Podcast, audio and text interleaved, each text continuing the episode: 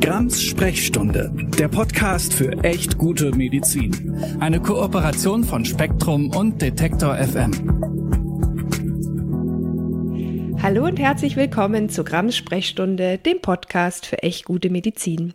Mein Name ist Nathalie Grams-Noppmann, ich bin Ärztin und Autorin und ich freue mich wirklich über eure so zahlreichen Zuschriften mit weiteren Wunschthemen zur Verbesserung der Medizin. Es ist offenbar noch echt viel zu tun. Ganz oft kam der Wunsch von euch, eine Folge zu Nahrungsergänzungsmitteln zu machen.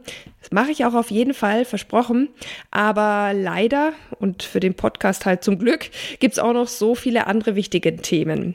Einer von euch hat mich zum Beispiel angeschrieben und gefragt, was sich eigentlich bei der Situation der Pflege getan hat weil ich habe ja schon relativ am Anfang der Pandemie, damals noch mit Christian als äh, Medizinrechtsanwalt und noch als Podcast für recht gute Medizin, eine Folge dazu gemacht. Und ja, ganz im Ernst, es habe ich mich auch schon oft gefragt, hat sich seither irgendwas getan, vielleicht sogar verbessert? Also mal abseits von äh, Lavendel und salbungsvollen Worten.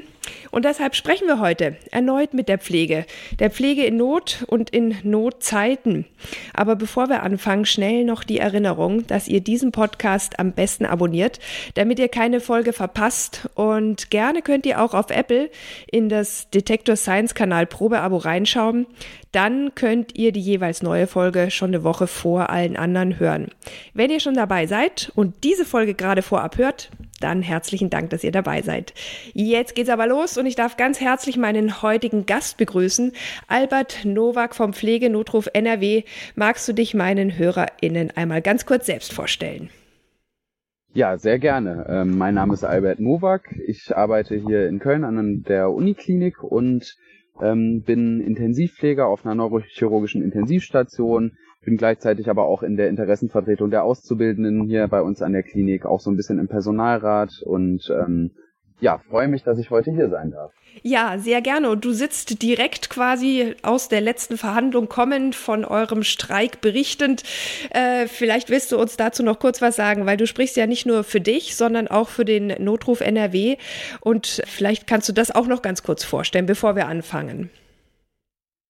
Na klar, also ähm, genau, vielleicht auch einmal noch zur Hinter zum Hintergrund hier. Vielleicht hört ihr ab und zu Geräusche. Ich sitze jetzt hier gerade bei uns am Streikposten an der Klinik. Ähm, also bitte nicht wundern, falls da im Hintergrund nochmal äh, irgendwie was los ist. Genau, du hast es ja schon angesprochen. Ähm, aktuell sind alle Unikliniken in Nordrhein-Westfalen im Streik. Äh, das Ganze läuft unter dem Namen Notruf NRW und es ist so, ähm, dass ähm, sieht man zwar häufig in der Berichterstattung, ähm, dass gar nicht nur die Pflege streikt, sondern auch noch ganz viele andere Berufsgruppen. Mhm. Ähm, ich werde natürlich mein Bestes geben, diese auch ein Stück weit zu vertreten. Und ähm, es ist so, dass wir nicht, wie man das vielleicht sonst kennt, wenn man von Tarifverhandlungen hört, äh, für Geld oder ähnliches streiken, sondern was wir aktuell fordern, ist eine Verbesserung der Arbeitsbedingungen, eine Entlastung und auch eine Verbesserung der Ausbildung. Und das mhm. wollen wir, indem wir feste Personal zu Patienten, Geräte oder Arbeitsabläufe ähm, Verhältniszahlen festlegen. Und wenn diese unterschritten werden, möchten wir äh, Belastungspunkte. Und mit diesen Belastungspunkten soll man dann freie Tage bekommen können. Mhm. Das heißt, äh, auf eine direkte Belastungssituation wollen wir als Antwort eine Entlastung und endlich eine Verbesserung der Arbeitsbedingungen in unseren Krankenhäusern. Mhm. Wir gehen da auch im Detail noch drauf ein, weil das sind ja super wichtige Punkte. Lass uns mal von vorne anfangen. Seit mittlerweile neun Wochen, also zum Zeitpunkt der Aufnahme, streikt ihr von den Unikliniken in NRW um eben auf die desolate Situation der Pflege, aber natürlich auch insgesamt äh, der, der Personalsituation in Kliniken aufmerksam zu machen, aber natürlich auch auf das, äh, ja, die desolate Situation der PatientInnen, die dann behandelt werden sollen, in dieser Situation aufmerksam zu machen. Und man wird ja meinen, dass das eine riesige Resonanz erzeugt, dass das jeden von uns interessieren würde, aber irgendwie passiert das nicht. Es gab diesmal nicht mal Lavendel und auch kein Geklatsche auf dem Balkon. Es gibt eigentlich soweit ich das mitverfolgt habe, kaum Resonanz. Und ein ZDF-Beitrag sprach nach acht Wochen eures Streiks vom vergessenen Streik der Pflege. Aber ich habe mir gedacht, es ist doch eigentlich nicht vergessen. Es ist schlicht ignoriert worden, was ihr da tut. Ähm, beschreibt doch mal, was so seit Anfang eures Streiks geschehen ist. Ja, Also ich glaube, man muss vielleicht sogar noch ein Stück weit vor dem Streik anfangen. Ähm, ich meine, du kennst es ja sicher auch aus deinem Arbeitsumfeld. Ähm, die, die Kolleginnen und Kollegen sind in der Regel sehr verantwortungsbewusst, äh, haben immer das Patientenwohl im Hinterkopf und stellen teilweise sogar sich selber hinten an, mhm. äh, wenn es darum geht, äh, eine gute Versorgung gewährleisten zu können. Und äh, darum geht's ja jetzt eben auch. Und es war so, dass wir am 19. Januar schon gemeinsam äh, mit 700 Kolleginnen, damals noch unter Corona-Bedingungen in einer Videokonferenz, beschlossen haben, dass wir den Arbeitgebern der Unikliniken und auch der Landesregierung ein 100-Tage-Ultimatum stellen mhm. wollen, indem wir sie dazu auffordern, mit uns über unsere Forderungen, über bessere Arbeitsbedingungen zu verhandeln. Mhm. Und dieses 100-Tage-Ultimatum ist am 1. Mai ausgelaufen und äh, wir sind im Streik, du hast es schon gesagt. Das heißt natürlich, äh, man ist innerhalb dieses Zeitraums nicht auf uns eingegangen. Mhm. Und ähm, das war natürlich schon mal ja enttäuschend einfach zu sehen, weil wir natürlich extra auch so viel Zeit gelassen haben, um eben nicht in diesen Streik zu geraten. Ja. Und ja, seit Anfang Mai sind wir jetzt im Streik. Ähm, ist es so, dass man natürlich in Krankenhäusern nicht, wie das vielleicht in Fabriken oder so der Fall ist, dass einfach alle rausgehen können. Also ähm, gibt es Notdienstvereinbarungen. Mit mhm. diesen Notdienstvereinbarungen wird abgesichert, dass dringende Notfälle weiter behandelt werden können, dass niemand zu Schaden kommt und gleichzeitig aber auch möglichst viele Beschäftigte ihr Grundrecht auf Streik äh, wahrnehmen können. Mhm. Und im Verlauf äh, wird das natürlich immer schwieriger, ähm, weil natürlich äh, auch Eingriffe irgendwie sich aufstauen. Ähm, die Patienten werden ja nicht weniger krank dafür, dass wir durch bessere Arbeitsbedingungen streiken. Ja. Und man hat eben auch sehr lange uns probiert, Steine in den Weg zu legen, uns unter den Berufsgruppen zu spalten durch die Arbeitgeber in Bonn. Das kann ich vielleicht direkt dazu sagen. Wir mhm. haben heute den, den ersten siebten ist ähm, gegen den Streik geklagt worden und heute wurde in zweiter Instanz ähm, vor dem Landesarbeitsgericht in Köln die Klage abgewiesen. Ja. Das heißt also, unser Streik und unsere Forderungen sind rechtmäßig und auch tarifierbar. Ja. Das ist ja schon mal gut zu wissen. Vielleicht bringt es die ganze Sache ein bisschen weiter. Aber vielleicht kannst du noch ein bisschen mehr beschreiben, äh, wie so euer Alltag jetzt zwischen Klinik und Streik abläuft. Ich habe nämlich auf, zumindest auf Twitter mal den Vorwurf gehört, dass ihr durch den Streik erst die Versorgung der Patientinnen gefährden würdet. Äh, vorher sozusagen war alles tutti, alles fein. Ich übertreibe ein bisschen, aber äh, es war auch Twitter. Ähm, vielleicht kannst du das noch ein bisschen mehr erklären und, und hoffentlich natürlich auch diese, ja, natürlich irgendwo auch berechtigte Sorge nehmen. Ja, die Aussage ist natürlich ein Stück weit absurd. Ich habe es ja eben schon mal äh, gesagt. Also ich kenne kenne meine Kolleginnen und Kollegen so, dass sie extrem verantwortungsbewusst sind. Und es war wirklich auch eine Herausforderung, dass jetzt so viele tagtäglich hier mitstreiken, einfach weil sich viele diese Frage auch gestellt haben. Mhm. Geht das? Kann man kann man streiken äh, und gleichzeitig auf das Patientenwohl achten? Und ähm, das geht natürlich. Und ich hatte es ja auch mit der Notdienstvereinbarung schon mal angesprochen. Wir schauen schon, dass ähm, eben äh, wichtige Sachen stattfinden. Streik heißt aber gleichzeitig eben auch eine Einschränkung der Versorgung. Das muss man ganz klar kommunizieren.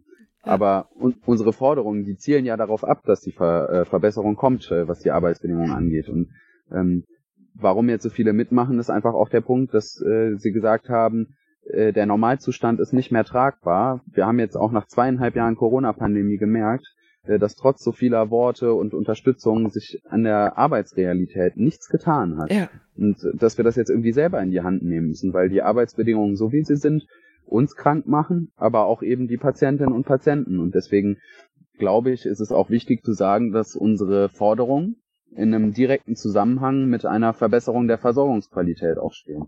Und ähm, da stehen wir fest hinter und ich glaube, ähm, wenn man möchte, dass die eigenen Angehörigen oder man selber auch, äh, wenn man mal im Krankenhaus ist, ähm, gut versorgt und betreut werden, dann ähm, sollte man sich hinter uns stellen und sich da auch solidarisieren. Ja, ja. Vielleicht kannst du ja, damit die Menschen, gerade die, die zuhören, das auch tun, noch mal ein bisschen verdeutlichen, was eure Ziele sind. Was möchtet ihr erreichen? Äh, ihr habt dazu auch einen offenen Brief geschrieben, den findet man auch auf eurer Webseite. Ich verlinke auch beides in den Show Notes. Und was von euch gefordert wird, ich sage es erstmal ein bisschen in meinen Worten, was ich davon mitgenommen habe, aber du ergänzt natürlich, ähm, was immer ich da vergessen habe oder was besonders wichtig ist. Ihr, und du hast es im Intro ja auch schon kurz genannt, was ihr aktuell fordert, bezieht sich auf diese Verhältniszahlen von Personal zu Patientinnen bzw. zu medizinischen Geräten. Und es geht euch vor allem um eine Entlastung sowie um eine Verbesserung der Ausbildung. Es geht aber natürlich generell vor allem um die Verbesserung des Berufsstandes und der Versorgung von PatientInnen in Kliniken und vielleicht auch um eine generelle Aufmerksamkeit für die Not der Pflege, die ja jetzt nicht nur in NRW so ist, sondern bundesweit und auch schon lang vor der Pandemie so war. Das muss man ja auch mal sagen. Es hat sich nur verschärft. Also was sind eure Ziele? Ja, also ich glaube eine generelle Verbesserung, Aufwertung der Gesundheitsversorgung. Wir erleben das ja in vielen sozialen Berufen in unserem Land, dass da nicht genügend Aufmerksamkeit drauf liegt, dass auch die, die Bedingungen einfach nicht so gut sind, dass man seinen eigenen beruflichen Ansprüchen gerecht werden kann. Mhm. Und ähm, deswegen, ich, ich kann es ja mal ganz konkret machen. Ich arbeite auf einer Intensivstation und es kommt immer wieder vor, dass ich zum Beispiel drei Patienten versorgen muss. Es gibt sogar Intensivstationen, da muss man vier Patientinnen oder Patienten versorgen und das ist einfach nicht machbar, wenn man, wenn man das gut machen will. Das heißt, ich muss während der Arbeit ständig priorisieren, was tue ich zuerst, was kann ich vielleicht danach machen. Und dabei sind total viele Sachen in dem Moment wichtig. Und es gibt Szenarien, da äh, muss ich eine 1 zu 1 Betreuung machen. Mhm. Brauche vielleicht sogar eigentlich zwei Pflegekräfte, um, um diesen Intensivpatienten am Leben zu halten oder zu stabilisieren. Und ähm, das klappt einfach unter den aktuellen Rahmenbedingungen nicht. Und ähm, macht ja auch auf Dauer was mit einem. Also ja. wenn ich abends nach Hause komme und weiß, äh, ich habe hab das nicht so machen können, wie ich es eigentlich gelernt habe oder wie es auch ähm, der Patient oder die Patientin gebraucht hätte, dann, dann ist das nicht nur körperlich anstrengend, äh, im Dienst hin und her zu springen und ständig äh, ähm, gedanklich irgendwie da gestresst zu sein und ähm, auch körperlich ja, einfach belastet zu sein, klar. sondern auch emotional. Mhm. Also ich, es fühlt sich einfach nicht gut an, nach Hause zu kommen und zu wissen, äh, das könnte eigentlich besser gehen. Ja. Und deswegen machen, glaube ich, jetzt auch so viele Leute mit. Das war ja nicht immer so. Und ich glaube, das ist auch ein bisschen das Problem gewesen, dass sich viele Leute im Gesundheitswesen sehr viel haben gefallen lassen über eine lange Zeit, auch eine sehr hohe Aufopferungsbereitschaft da ist dass man das immer für sehr selbstverständlich genommen hat. Und das ändert sich jetzt und ich hoffe, da nehmen sich eben auch weitere Kolleginnen und Kollegen ein Beispiel dran. Mm, ja, und vielleicht kannst du noch ein bisschen erklären, was du meinst mit diesen Verhältniszahlen. Ähm, du hast jetzt gesagt, äh, klar, du kannst dich nicht aufteilen. Wenn du sozusagen vier Intensivpatientinnen zu betreuen hast, ist das einfach ist einfach de facto nicht möglich. Und was bezieht und, und was meint man dann sozusagen mit den Verhältniszahlen zu medizinischen Geräten? Ähm, ja, genau. Also was wir ja generell sagen, das ist auch eine ganz zentrale Botschaft von uns, Krankenhaus ist Teamarbeit. Mhm. Deswegen machen wir, macht nicht nur die Pflege mit, sondern eben auch Reinigungskräfte, ohne die ja beispielsweise keine einzige OP betrieben werden könnte, ähm, die Menschen aus der Küche, die für die äh, Ernährung zuständig sind, die ein integraler Bestandteil von Genesung und Heilungsprozessen ist und aber beispielsweise auch eben die Kolleginnen und Kollegen aus der Radiologie. Mhm. Das heißt, ähm, Geräte zu ähm, Personalzahl hat es ja gerade genannt, dass natürlich ein, eine MTRA-Fachkraft, also ähm, nicht mehrere äh, Röntgengeräte beispielsweise gleichzeitig betreuen kann und dass es da auch klare Vorgaben braucht, ähm, wie viele Geräte äh, eine Person betreuen kann und mhm. in was für einem Verhältnis. Und das soll eben dazu führen, dass ähm, man in der Arbeitszeit, die man hat, auch äh, ja einfach gut und gewissenhaft äh, arbeiten kann und auch den Patienten gerecht wird. Ja, genau. Und ähm, du hattest auch angesprochen, dass ihr auch für eine verbesserte Ausbildung kämpft. Was sind da spezielle Punkte? Ja, danke, dass du es ansprichst. Ähm, Ausbildung ist uns auch immer wichtig. Im Endeffekt müssen wir einfach auch die Ausbildungsbedingungen verbessern, um mehr Leute im Beruf zu halten. Aktuell werden ja auch gerade in der Pflege die Ausbildungszahlen deutlich erhöht weil man glaubt, so dem Fachkräftemangel oder auch der Berufsflucht ein Stück weit äh, Herr zu werden. Mhm. Ähm, das ist aber ein Stück weit ein Irrglaube, weil natürlich, wenn man die Rahmenbedingungen nicht verbessert, äh, die Abbruchquoten steigen oder die Leute schnell aus dem Beruf ausscheiden, was ja auch ein großes Problem ist. Und deswegen haben wir für die Ausbildung beispielsweise gefordert, dass die Praxisanleitungszeit äh, deutlich erhöht wird auf 25 Prozent, also dass eine ausgebildete Fachkraft mit der Zusatzqualifikation Praxisanleiterin oder Praxisanleiter ähm, im praktischen Einsatz äh, 25 Prozent der Zeit, die eine Auszubildende, ein Auszubildender da ist, äh, diese Person anleitet, mhm. wirklich äh, direkt vorbereitet, nachbereitet, strukturiert.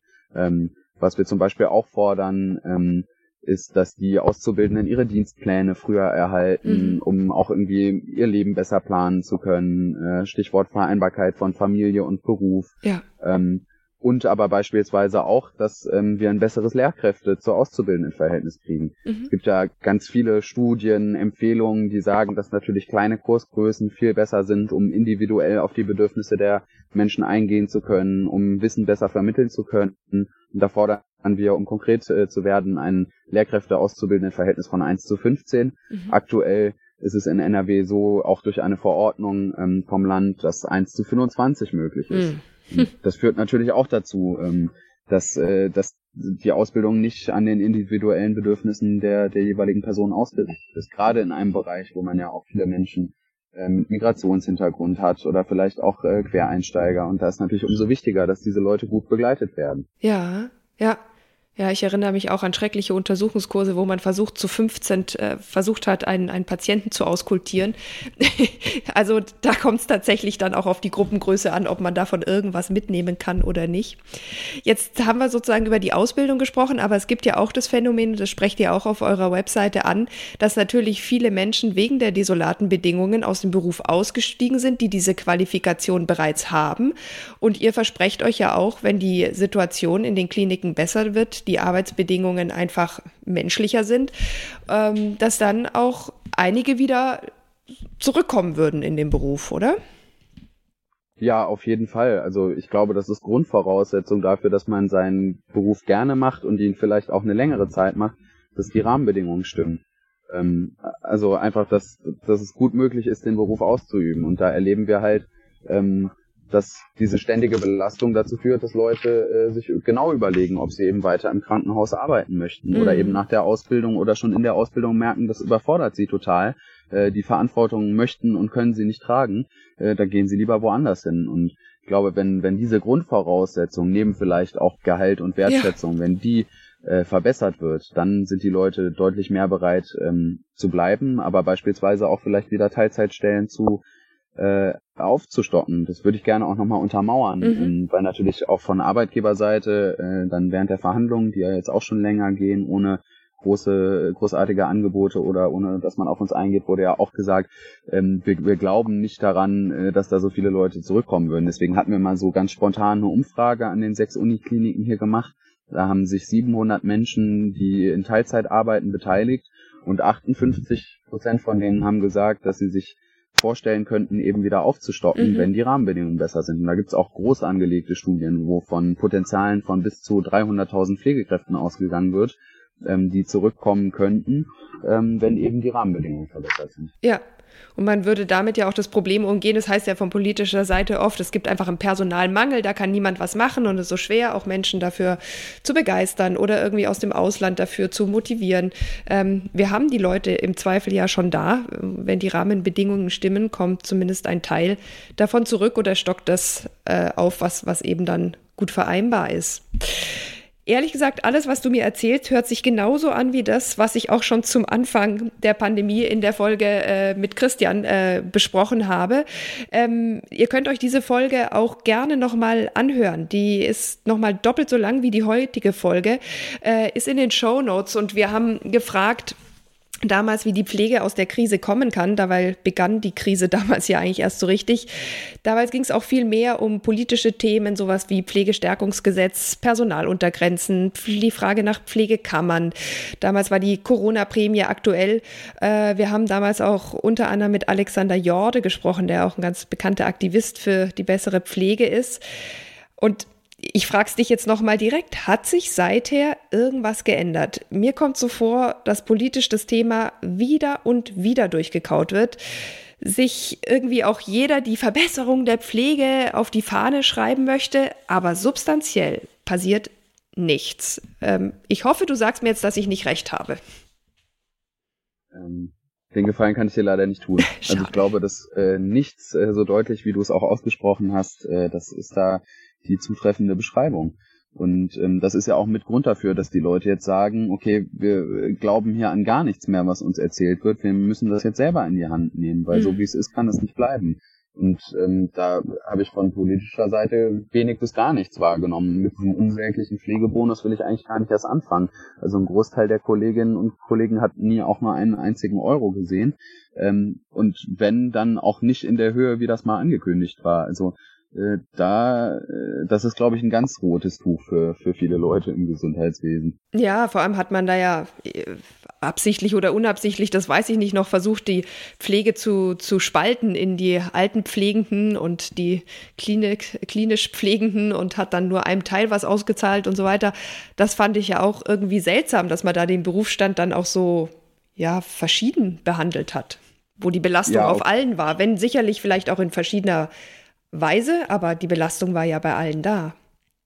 Auf jeden Fall. Also ähm, das ist mir auch nochmal wichtig zu betonen. Also jetzt komme ich aus dem Krankenhausbereich, Intensivpflege war eh sehr stark repräsentiert über Corona, aber die Belastung der Kolleginnen auf den ähm, Nicht-Intensivbereichen oder in der Altenpflege oder der ambulanten Pflege, die war mindestens genauso hoch. Also mhm. da muss man sich nichts vormachen. Da fühle ich mich jetzt als Intensivpfleger nicht, nicht besonders belastet. Also glaube, ähm, da haben alle äh, besondere Erfahrungen gemacht und das hätte man, wenn man es denn äh, anerkennen will, auch in gleichem Maße tun müssen. Ja, ja.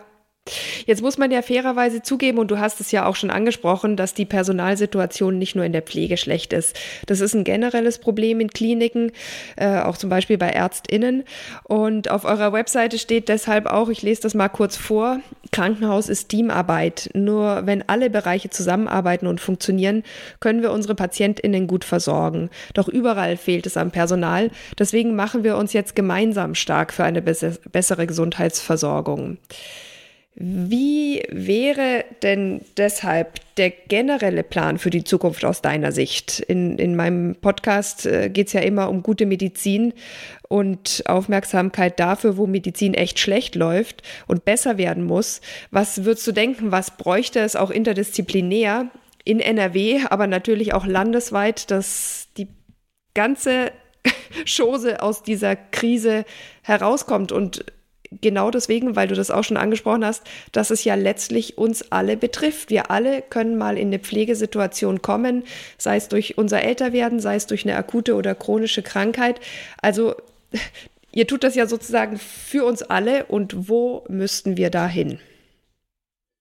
Ja, ich glaube, berufsgruppenübergreifend ist schon mal das richtige Stichwort. Ähm, natürlich auch äh, gesamtgesellschaftlich müssen wir das einfach betrachten. Ja, also ähm, ja, wir machen das auch für für andere. Ich mache das für meine Familie, für meine Freunde, von wo ich wissen will, dass die gut versorgt sind, äh, mhm. wenn sie mal im Krankenhaus sind.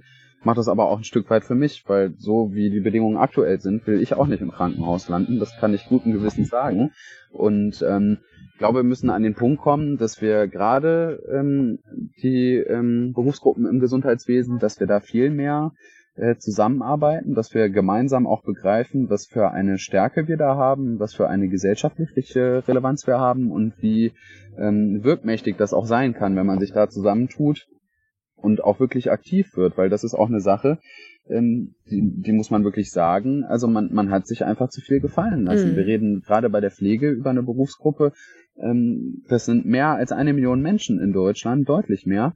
Und ähm, wenn man da früher auch gesagt hätte, ähm, wir machen uns da mehr für uns selber stark, ähm, dann wäre die Situation jetzt, glaube ich, nicht, wie sie ist, was natürlich die gerade auch politisch Verantwortlichen nicht davon freispricht, dass man auch viel früher, viel stärker Maßnahmen hätte ergreifen müssen und auch auf die Leute hätte hören müssen, weil es ist ja nicht so, dass ähm, das jetzt Neuigkeiten sind, die ich hier in Bezug auf die Arbeitsbedingungen erzähle. Das äh, erzählen Kolleginnen und Kollegen schon seit Jahren, Jahrzehnten. Und ja. das ist auch kein Geheimnis. Und getan hat sich eben trotzdem nichts, wie du eben auch gesagt hast. Ja. Was wäre denn ein gutes Ergebnis für dich und für deine Kolleginnen, die sich da jetzt im Streik auch einsetzen, natürlich auch in den Verhandlungen einsetzen. Was wäre das, wo ihr sagt, okay, damit sind wir zufrieden, damit würden wir es jetzt erstmal weiter probieren, weil ähm, das macht wirklich Sinn. Kann ruhig auch ein Ideal sein, ähm, aber vielleicht kannst du ja ein Ideal und ein, ein realistisches Outcome beschreiben. Na, zunächst einmal muss ich sagen, dass ich glaube, dass wir sehr realistische Forderungen gestellt mhm. haben. Also die hat sich ja auch nicht irgendwer jetzt hier bei, bei Verdi irgendwie ausgedacht oder so, sondern was wir ja gemacht haben, ist, dass wir bereichsbezogen, ähm, also ich nehme jetzt einfach nochmal die Intensivpflege, weil das einfach mein Bereich ist, ja. haben wir so eine Forderungsfindung gemacht. Das heißt, wir haben Fragebögen selber erstellt, ähm, da hat dann eine Mehrheit des Teams teilgenommen und wenn das der Fall war, also sich eine Mehrheit daran beteiligt hat, dann sind wir im gemeinsamen Termin zusammengekommen, haben die Ergebnisse zusammengetragen, also was die Leute sagen, wie ihre Arbeitsbelastung ist, was sie brauchen, um ihren Job gut ausführen zu können ähm, und, und, und. Mhm. Das haben wir alles zusammengetragen, statistisch ausgewertet und sind dann nochmal NRW-übergreifend zusammengekommen, also Kolleginnen und Kollegen von von den Intensivstationen aus allen Unikliniken in NRW äh, haben sich gemeinsam getroffen und haben wirklich lange und intensiv auch diskutiert, ähm, um eine gemeinsame Forderung zu erstellen, mit der sie glauben, äh, dass sie ihre Patienten gut versorgen können. Und deswegen sage ich das gerade auch nochmal, mhm. weil ja gerade auch in der medialen Berichterstattung die Arbeitgeber gerne mal bespielen, ja, wir legen doch tolle Angebote vor und wir, wir gehen doch auf euch zu, das nehme ich in keiner Weise so wahr. Und ich ähm, Klar, am Ende geht es um Verhandlungen, aber das, was wir fordern, äh, sind keine super hochgegriffenen Sachen oder total unrealistische Dinge, sondern wirklich auch ähm, Verhältniszahlen, die von Fachgesellschaften, äh, von Studien gestützt werden. Also ähm, wenn, wenn das eine Diskussion wäre, in der wir da sitzen würden, dann, dann wäre das hier schon lange beendet, diese Auseinandersetzung. Mhm. Und ähm, ein gutes Ergebnis, würde ich sagen, würde auch auf jeden Fall beinhalten, dass es endlich Angebote für alle Berufsgruppen gibt. Weil ja. aktuell ist es so, dass wir nur Angebote von den Arbeitgebern erhalten für Bereiche, die ähm, vom Bund sowieso refinanziert sind. Also für Bereiche, die nicht refinanziert sind, was echt viele sind, wie eben zum Beispiel die Reinigung, mhm. ähm, die Küche, die, die Radiologie, das Labor. Äh, da haben viele noch nicht mal ein Angebot bis heute erhalten nach neun Wochen Streik und mhm. irgendwie 16, 17 Verhandlungstagen. Und dafür fehlt natürlich den Leuten hier vor Ort auch vollkommen das Verständnis.